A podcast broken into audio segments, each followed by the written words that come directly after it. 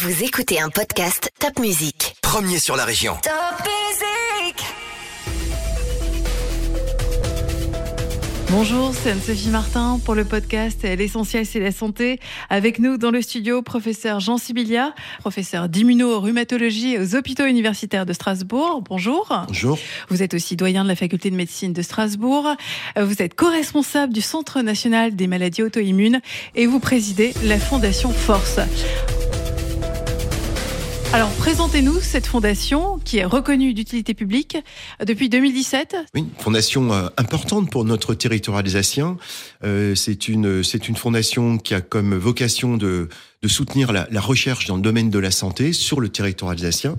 C'est la seule fondation euh, d'utilité publique qui a cette mission-là et elle a été rénovée, reconstruite avec un, sens de l'intérêt général et, et, des financements que l'on doit à un de ses pères fondateurs, son père fondateur, qui était Robert Laure, euh, qui avait euh, créé cette fondation il y a de très nombreuses années. Et euh, grâce à un conseil d'administration euh, de choc, on a pu reconstruire et une directrice de choc aussi, il faut le dire. On a pu reconstruire une fondation qui aujourd'hui permet de soutenir la, la, recherche alsacienne. Oui, Robert Laure, bien connu en Alsace pour son industrie des porte-camions, c'est ça? Donc on passe des porte-camions à, à, la médecine. Grand, grand mécène, voilà, la, la, la, santé est ouverte à tout le monde et, et rendre hommage à ces grands mécènes. Ça existe peu dans notre pays, beaucoup plus. Il y a des pays en Amérique du Nord notamment où ce type de mécénat est extrêmement fréquent et on, on le doit à la générosité, la créativité de gens comme Robert Leur. On aimerait qu'il y en ait encore euh, beaucoup plus en Alsace et en France. Donc euh, la Fondation Force a succédé à cette Fondation Transplantation et qui a laissé un certain patrimoine, c'est ça, une vingtaine de, de millions d'euros? C'est ça. On a un capital euh, qui aujourd'hui est utilisé pour générer euh, des, une dotation que l'on va attribuer chaque année à des projets de recherche. Ces projets de recherche sont, sont vus en un format très précis par un conseil scientifique prestigieux, puisqu'il est présidé par Gilles Hoffman, que tout Alsacien devrait connaître. Puisque prix Nobel Le, le Gilles Hoffman est notre, notre prix Nobel de, de médecine alsacien et, et je lui rends hommage et je lui passe, je sais pas s'il entendra le petit postcard, mais je lui envoie un, un petit coucou parce que c'est une grande personnalité et qui est très présente et qui nous aide beaucoup. Donc vous soutenez des projets qui vont déboucher d'ici quelques années sur des progrès thérapeutiques, sur de nouveaux traitements? On essaie de promouvoir la recherche et l'innovation. C'est pas la même chose. La recherche, on cherche, mais on trouve pas toujours quand on, on, est dans le domaine de l'innovation, c'est qu'on a déjà découvert quelque chose qui peut transformer la santé des gens. Alors concrètement, combien ça coûte un projet de recherche médicale C'est quoi le budget minimum? Alors, une équipe de chercheurs Il n'y a pas de budget minimum parce que ça va dépendre de la dimension de votre projet. Mais aujourd'hui, il faut savoir qu'un un, un projet de recherche, c'est quoi? Il faut le désigner plutôt comme ça. C'est du matériel, soit du matériel de recherche. C'est surtout des cerveaux, c'est des gens, du personnel, c'est des structures, des plateformes. Aujourd'hui, vous ne faites plus la recherche en santé, la recherche médicale, comme on disait sur un coin de pailla, sur une petite table. Vous avez besoin d'outils euh, technologiques, de biologie, d'imagerie, euh, de haute technologie très sophistiquée qui coûtent très cher. Donc euh, le coût d'un projet est très variable, mais il oscille entre quelques dizaines de milliers d'euros à quelques dizaines de millions d'euros. Il y a des projets extrêmement coûteux selon la technologie, les technologies que vous mobilisez. Alors en juin dernier, vous avez organisé une première remise de prix suite à un appel à projet. On peut déjà parler du premier prix qui a été remporté par Fanny Carbillet et son projet Focuso. Expliquez-moi, c'est pour favoriser la guérison des enfants et des adolescents atteints par un cancer oui, on a souhaité, euh, notre conseil scientifique et notre conseil d'administration, on a souhaité vraiment s'intéresser à la fois à des sujets très scientifiques, très médicaux, mais avec une vision sociétale. L'enfant, la santé de l'enfant, pour nous, c'est quelque chose de très important. Et ce projet s'intéresse, vous savez, à ce qu'on appelle la radiosensibilité. Malheureusement, l'enfant peut développer des tumeurs, des cancers. Euh, c'est très rare, plus rare que chez l'adulte, heureusement. Ces tumeurs, parfois, on peut les traiter par les, les traitements comme l'adulte, par chimiothérapie, ou parfois par radiothérapie. Vous savez, les rayons. Les rayons qu'on fait, par exemple, sur une tumeur du sein. Donc, les enfants, dans certaines tumeurs, sont aussi traités par des rayons, par de la radiothérapie, et on veut apprécier, avec des outils, une technologie nouvelle, quelle est la radiosensibilité. C'est-à-dire, quel est le risque que les enfants développent des méfaits de la radiothérapie pour justement les, les minimiser, pour qu'il y en ait le moins possible. Donc c'est vraiment extrêmement original. Ce projet euh, était là pour déterminer la radiosensibilité des enfants pour qu'on puisse la réduire, qu'ils tolèrent mieux le traitement de ces cancers. Donc c'est une radiothérapie personnalisée pour les enfants et qui limite au maximum euh, les séquelles, c'est ça, de la radiothérapie On mesure la radiosensibilité, donc on essaie de minimiser l'effet des rayons. On essaie de mesurer l'effet, de minimiser l'effet des rayons pour qu'il y ait le moins d'effets, on appelle ça des effets secondaires, c'est le moins de conséquences néfastes. Hein. On tue la tumeur avec le rayon, mais malheureusement le rayon touche un peu les tissus autour. Donc on veut minimiser ces effets collatéraux négatifs. Hein. On veut que le traitement se passe le mieux possible. Et donc ce projet de Fanny Carbier, il est très prometteur? Ah oui, c'est extrêmement intéressant. Je pense que c'est très intéressant et ça, il y aura des, vraiment des conséquences pratiques pour la, la santé des enfants. Vous voyez, c'est pas un projet de recherche à moyen terme ou à long terme. Il y aura des conséquences immédiates pour les enfants traités par radiothérapie. Le deuxième prix, euh, on peut en parler, donc c'est sur l'endométriose, euh, avec la start-up euh, Visible Patient, portée par le professeur Luc Solaire. C'est un progrès net pour lutter contre l'endométriose? C'est surtout pour la diagnostiquer. Vous savez que l'endométriose est une maladie qui existe depuis très longtemps, une maladie des femmes, hein, puisque c'est euh, une, maladie du, tissu euh, de l'utérus, en fait, hein, du revêtement de l'utérus. Hein. C'est dans, dans l'endomètre que vous allez nicher le petit œuf pour que le, fœtus se développe. Et on sait depuis très longtemps que, malheureusement, il y a des, défauts, en fait, des, des plaques d'endomètre, ce qu'on appelle l'endométriose, un peu partout, évidemment dans le ventre, et que ça donne des douleurs euh, parfois très terribles et que, et que ça impacte la, vie des femmes. Là aussi, euh, notre, notre fondation voulait euh, donner une empreinte importante. La santé des femmes, pour nous, c'est un sujet important. L'endométriose, aujourd'hui, on la diagnostique beaucoup mieux parce qu'on a une nouvelle imagerie. On n'a pas découvert cette maladie en fait, mais surtout on a découvert des outils, l'IRM notamment, l'imagerie par résonance magnétique, qui permet de mieux découvrir cette maladie. Et avec ce projet de Luc Solaire, qui est Luc euh, est quelqu'un d'extraordinaire, hein, c'est un précurseur dans le domaine euh, de notamment de l'imagerie et de l'intelligence artificielle. Il a une technique d'imagerie IRM, non pas en deux dimensions, mais en trois dimensions, qui permet de mieux voir les petites plaques d'endométriose. Donc euh, ça va permettre de faire clairement mieux le diagnostic et surtout de mieux voir l'ensemble des plaques et évidemment de mieux les traiter, puisque ces plaques, on peut les traiter médicalement ou chirurgicalement. Hein, par, euh, on met euh, solioscopie, on va, on va traiter plaque par plaque s'il le faut. Oui, donc c'est un projet d'imagerie médicale hein, pour mieux diagnostiquer l'endométriose avec modélisation 3D. Exactement. Et l'endométriose, ça touche quand même pas mal de femmes, c'est ça euh Oui, c'est bien, bien sûr. Vous savez, plus les techniques d'imagerie sont précises, plus on se rend compte que beaucoup de douleurs qu'on attribue aux règles. Hein. Avant, c'était, vous savez, le concept règle douloureuse. Hein. Aujourd'hui, on sait qu'un certain nombre de situations de, de douleurs chroniques peuvent être liées à de l'endométriose, avec les conséquences que l'on sait. Hein. Une endométriose sévère peut entraîner des troubles de, de la fertilité. On peut avoir du mal à avoir des enfants quand on a une endométriose sévère. Donc aujourd'hui, on est très heureux d'avoir ce type de technique. Oui, parce que je vois que ça touche 10 à 15 des de la population féminine en âge de procréer. C'est quand même euh, beaucoup. beaucoup. hein. Alors sur ce sujet, l'endométriose, une maladie donc qui concerne spécifiquement les femmes, hein, vous l'avez dit. Euh, est-ce qu'on peut dire que la médecine est sexiste euh, et est-ce qu'il y a des efforts à faire dans le domaine pour activer la recherche sur les secteurs qui concernent plus particulièrement les femmes? Alors vous demandez ça à un homme qui est engagé pour les maladies des femmes. Donc ma réponse est relativement facile. Mon domaine d'expertise est celui des maladies auto-immunes et pour nous, c'est neuf femmes pour un homme. Donc on s'occupe spécifiquement des femmes et on oublie même parfois les hommes. On oublie de faire le diagnostic chez les hommes. Donc je pense que il y a deux aspects. Je Parce pense que, j'ai vu des articles récemment parus dans la presse qui disent la médecine est sexiste et elle est sexiste depuis longtemps. Et eh ben je vais vraiment, je, je, vais vraiment essayer d'aller d'aller contre ce message qui qui est un message euh, qui manque de bienveillance et d'humanisme et qui manque de réalisme. La médecine par essence, elle est humaniste et elle s'intéresse à l'homme, l'homme avec un grand H, homme et femme, depuis le début. Il n'y a aucun, aucune, on ne peut pas imaginer une vision sexiste de la médecine. Ça n'exclut pas des déviances et des violences, hein, on le sait. Mais oui, ça, mais ça c'est un autre domaine. Un autre Là, on parle des domaines de recherche à égalité entre les pathologies qui concernent les hommes et celles qui concernent les femmes. Absolument. Je crois qu'on explore aujourd'hui, en tout cas depuis bien longtemps, on explore euh, les pathologies humaines, qu'elles soient masculines ou féminines Évidemment, il y a des domaines où les maladies sont très féminines et elles sont très explorées chez les femmes, les maladies auto-immunes. Il y a des domaines où les On maladies pense à la sont plus sclérose masculines. en plaques, par exemple? La sclérose en plaques, par exemple, qui est une maladie auto-immune très féminine. C'est quoi, un, un homme pour quatre femmes Oh, c'est euh, oui, cinq femmes pour un homme à peu près, hein, c'est le c'est le ratio. Mais il y a aussi des hommes touchés. Et d'ailleurs, euh, le diagnostic chez les hommes est parfois plus tardif que chez les femmes parce qu'on y on y pense moins facilement.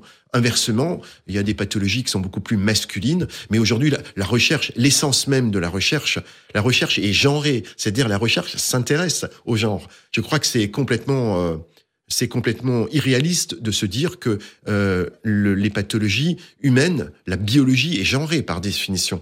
Vous avez euh, des individus identifiés par deux chromosomes X, l'autre par un chromosome X ou Y, et on sait que le chromosome X porte des gènes que ne porte pas le Y. Donc il y a, dans les maladies immunitaires, dans les maladies oncologiques, dans beaucoup de domaines, il y a une spécificité qui est liée au genre, et notamment aux, gènes portés par, les chromosomes qui caractérisent le genre.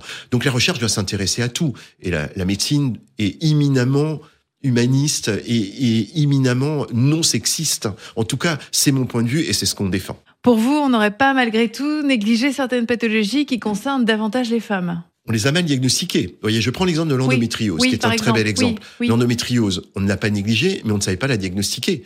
Vous voyez, aujourd'hui, c'est beaucoup plus facile avec l'échographie, l'IRM. Aujourd'hui, on se rend compte qu'on avait négligé, oublié, on n'avait pas cru euh, un certain nombre de femmes avec des règles douloureuses et on n'avait pas fait le diagnostic parce qu'on n'avait pas forcément les moyens de le faire. Aujourd'hui, avec l'imagerie moderne, 2D, 3D, l'imagerie de luxe solaire, avec le développement de la celluloscopie, vous savez, le petit tuyau qu'on met pour traiter, c'est les progrès qui ont permis de mieux connaître cette maladie et de mieux la définir et de mieux la, la soigner. Mais c'est pas une intention, c'était pas une intention de négliger cette pathologie-là. C'était l'absence d'éléments de, j'allais dire, formels pour faire la- le diagnostic de- de- de cette maladie. Peut-être que s'il y avait aussi plus de femmes euh, dans la médecine, enfin il y en a de plus en plus aujourd'hui, euh, ça permet aussi de rééquilibrer aussi sur la beaucoup- recherche aussi. Il y a beaucoup plus d'étudiantes en médecine, femmes comme aujourd'hui. Vous savez que que le, je le dis souvent, mais aujourd'hui il y a beaucoup plus de femmes jeunes médecins. Après, dans la hiérarchie, les, les choses s'équilibrent. Euh, il y a aussi beaucoup plus de soignantes euh,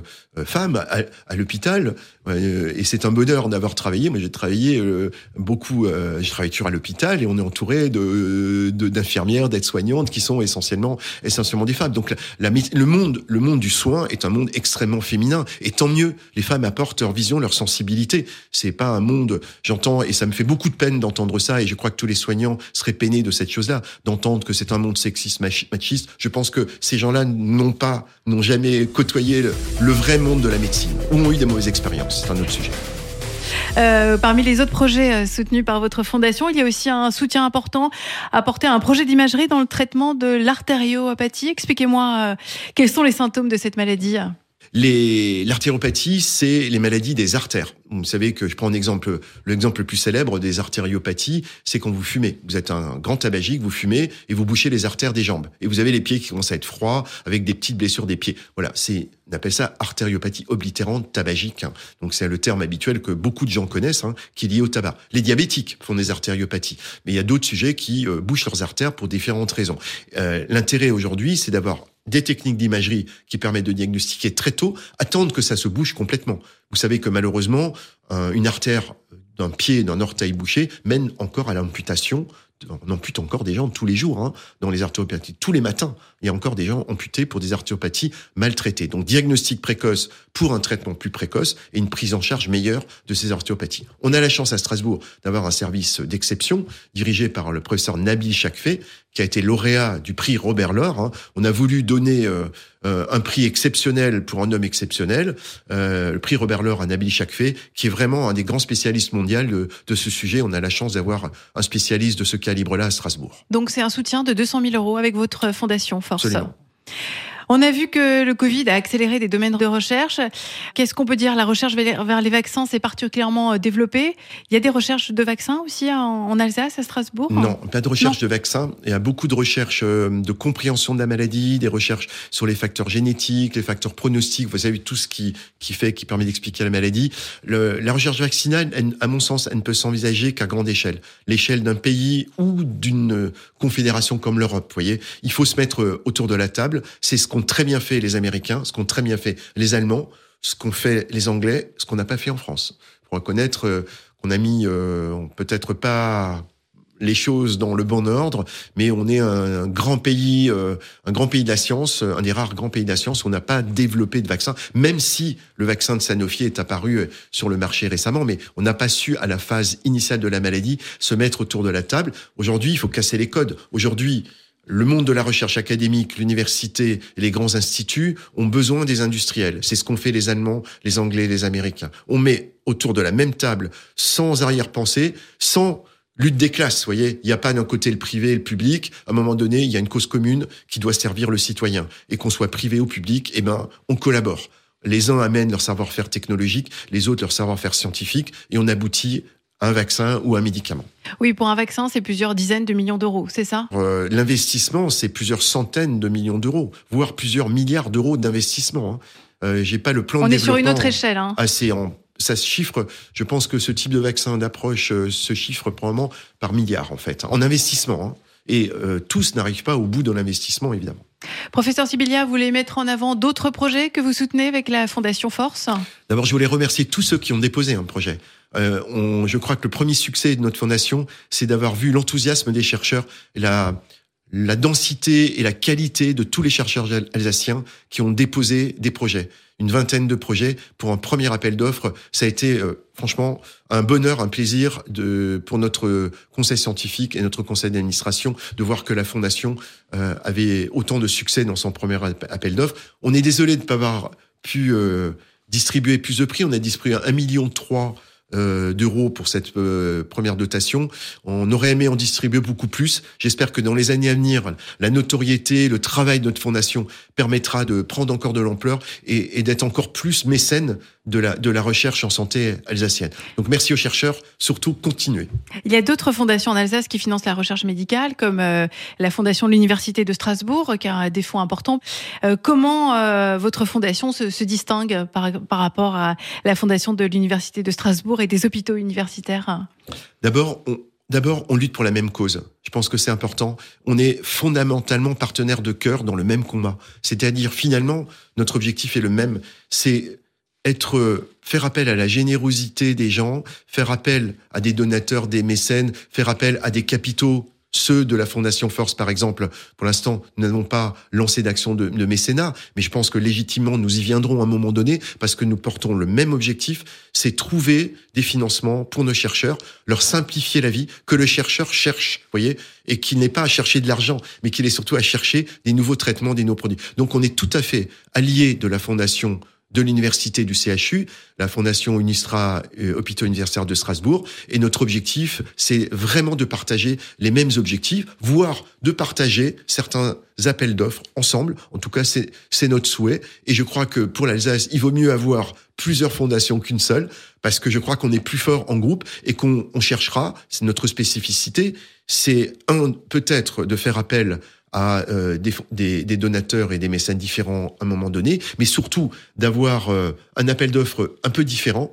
Celui de la Fondation Unistra CHU, c'est sur projet préparé avec des chefs de projet dans le cadre de la Fondation. Pour nous, c'est un appel à projet scientifique dans le cadre d'un appel évalué. C'est des méthodes d'évaluation très très différentes et qui permettent donc de de pousser, d'aider des chercheurs différents. Et donc, on irrigue mieux. Principe de l'irrigation, hein. on est dans un bassin magnifique avec un fleuve exceptionnel qui est le Rhin. Et ben, on essaie d'irriguer à notre manière, chacun son affluent. Alors, euh, les tailles sont un petit peu différentes, mais la Fondation Force a une force d'irrigation très importante. Et je pense que c'est pour le bénéfice de tous, qu'ils soient chercheurs à l'université, chercheurs du privé, on essaye d'aider l'ensemble de ceux qui pourront aider les, ben, les Alsaciens et bien au-delà, parce que on est Alsaciens dans le cœur, mais, si tout ce qu'on découvre peut bénéficier au monde entier, ben, on sera très heureux. Et qui dit euh, plusieurs fondations, euh, dit euh, donc une certaine dynamique. Quels sont les secteurs porteurs et particulièrement dynamiques dans le domaine de la recherche médicale en Alsace? Alors, on a des domaines, on a des points forts en Alsace. Hein. On a un domaine qu'on appelle MedTech. Hein. C'est euh, technologie médicale, incluant les aspects numériques, les aspects robotiques, les aspects d'intelligence artificielle. C'est un domaine en pleine explosion euh, pour lesquels on a des forces importantes. Après, on a aussi en Alsace des domaines d'expertise en Alsace et notamment à Strasbourg, ville universitaire. Notre université, qui est une université exceptionnelle, avait un, un CHU euh, qui est un, un, CHU de première de première remonée. On a des grands des grands domaines. On a le domaine des maladies immunologiques, des maladies inflammatoires, le domaine que je porte en, particulier. Domaine aussi des maladies infectieuses, qui est extrêmement extrêmement développé. Euh, le domaine, euh, on a des grandes équipes de recherche dans ce domaine-là. Le domaine euh, aussi de l'oncologie, qui est un, un, domaine important. Et puis un très grand domaine de, depuis très longtemps, celui des neurosciences, toutes les maladies neuropsychiatriques. La santé mentale est un très grand sujet chez l'adulte, l'adolescent et l'enfant. Et on a des forces de recherche. Ne mélangeons pas les thèmes et les forces de recherche et la qualité des soins.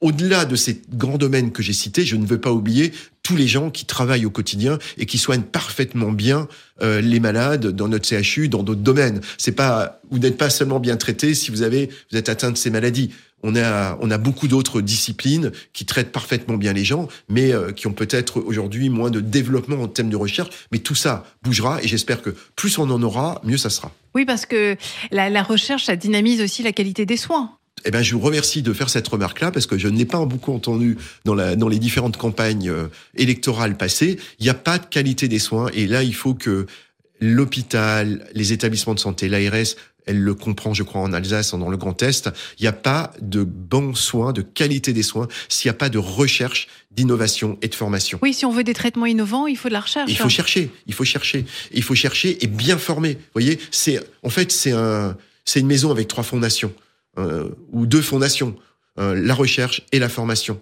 Et si vous voulez que tout se passe bien à l'étage, l'étage du soin, si vous n'avez pas des fondations solides en termes de formation et de recherche, et ça, c'est le métier de l'université. Je crois qu'on a vraiment, en Alsace, c'est emblématique, mais on a encore beaucoup de progrès à faire chez nous et ailleurs dans notre pays. Il faut confier à l'université les missions de formation et de recherche. C'est dans tous les grands pays du monde, c'est l'université qui porte ça avec tous ses partenaires et tous les acteurs du soin. Et c'est cette force collective qui fera qu'on aura une offre de soins encore meilleure pour les Alsaciens, mais aussi pour euh, tout notre pays et bien au-delà.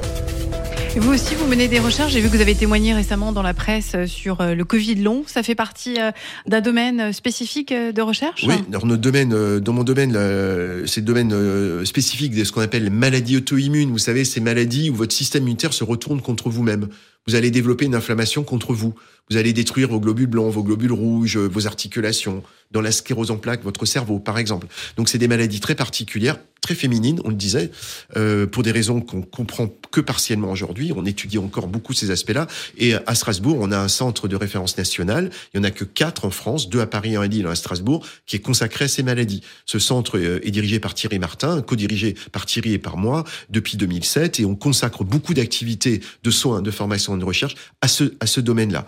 Et dans ce domaine, on touche à beaucoup de choses. Vous voyez, et notamment euh, le, le sujet récent était celui des symptômes persistants qu'on appelle Covid long ou post-Covid. Alors c'est quoi Covid long? C'est euh, plusieurs mois, c'est plusieurs années, c'est quoi? Plusieurs années éventuellement. Vous avez fait une maladie infectieuse, vous avez fait un virus, et à partir de là, vous allez garder des symptômes. On peut garder des symptômes du Covid sur plusieurs années? Sur plusieurs années. Sur trois ans, je peux toujours avoir des, gens, des, séquelles? Enfin, je peux parler de séquelles, c'est quoi? Très important comme question.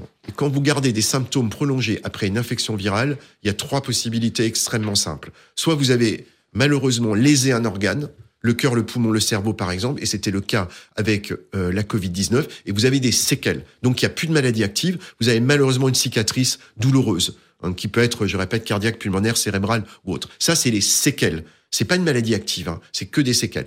Deuxième, deuxième chose, vous gardez des symptômes actifs. Et on ne sait pas encore très bien pourquoi certains sujets, 5 à 10 gardent des symptômes prolongés qui ne sont pas des séquelles. Il y a deux théories. L'une, on pense que c'est vraiment du stress post-traumatique. C'est-à-dire vraiment, c'est un, un, état de stress aigu induit par l'infection. Et on l'a vu dans d'autres infections virales.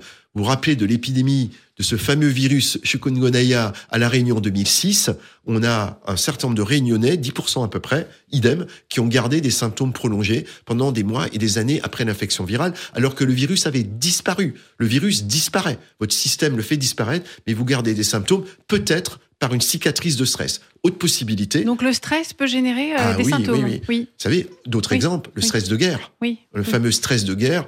Le syndrome de la guerre du Golfe. Beaucoup de gens ont entendu parler de ça. Des militaires stressés par la guerre gardent des symptômes pendant des années. Là, c'est une connotation très neuropsychiatrique. Vous avez aussi la deuxième hypothèse pour les symptômes prolongés, qui peut être celle, on ne sait pas, que le virus a circulé dans le cerveau pendant quelques jours, quelques semaines, quelques mois, qu'il a laissé une empreinte sur les cellules du cerveau qui se traduit par différents symptômes. Dernier point, je vous ai dit qu'il y a trois trucs.